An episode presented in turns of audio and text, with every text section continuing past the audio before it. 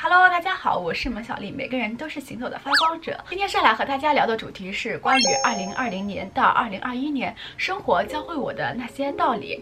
第一点，生活是自己的。两年前恰好是我人生的一个低谷，那个时候也许我在别人眼里有着令人羡慕的工作，但是那个时候的自己过得并不开心。我觉得这不是我自己真正想要的生活。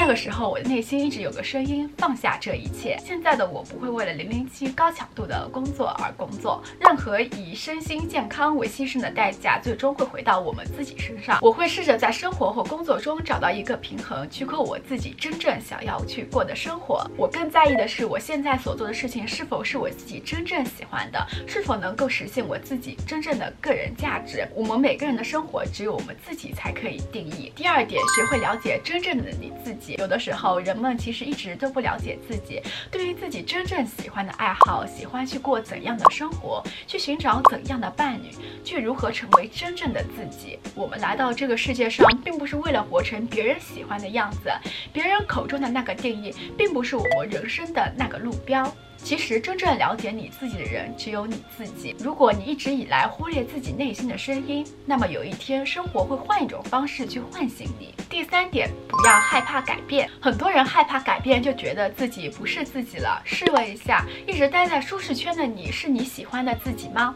如果不是，那么你为什么不成为自己真正喜欢的自己呢？人生唯一确定的事情，那就是变化。当我们成为真正的自己的时候，你会越来越发现自己的可能性。你会觉得，原来我也可以做到这样。改变是因为你可以改变。我们要学会拥抱人生的不确定性。第四点，学会断舍离。有的时候啊，东西并不是越多越好，越贵越好。随着消费主义的盛行，很多时候我们所买的东西，并不是为了了满足我们生活真正的需求。如果我们一直一味的把自己的个人价值附庸到外在的事物的时候，如果有一天当外界的事物不再拥有的时候，你是否能够做到真正的自信和勇敢？我们要觉察那个想要的背后，是否隐藏着我们对某一事物或情感的一个匮乏。